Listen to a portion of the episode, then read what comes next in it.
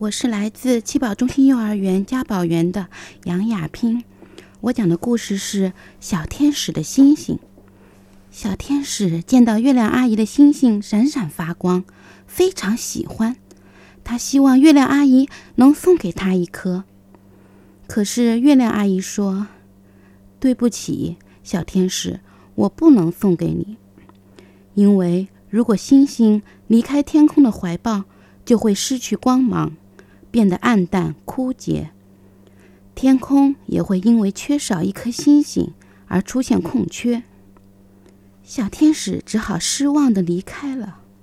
回到家后，小天使不相信月亮阿姨说的话，认为是月亮阿姨小气，才不肯把星星送给自己。到了夜晚，小天使趁月亮阿姨值班打瞌睡的时候，悄悄从天空中偷走了一颗。月亮阿姨醒来，发现天空少了一颗星。急得到处找。小天使偷偷的把星星藏在家里，每天看着它。可是他发现星星一天比一天暗淡，渐渐的快要失去光芒了。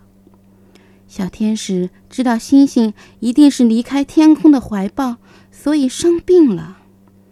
只有天空才能治好它。小天使依依不舍的。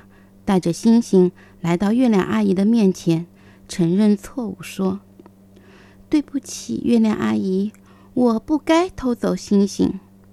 我现在知道错了，您就原谅我吧。”月亮阿姨拍拍小天使的头，说：“知错能改，还是好孩子，阿姨不怪你。”月亮阿姨和小天使一起把星星送回到天空上，星星立马变得光芒闪亮，比以前还要漂亮，成为了天空中最亮的一颗星。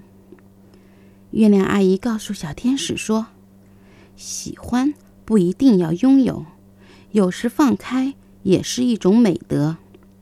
你看，这颗最亮的星星是属于你的。”小朋友们，快和爸爸妈妈也来寻找天空中那颗属于自己的星星吧！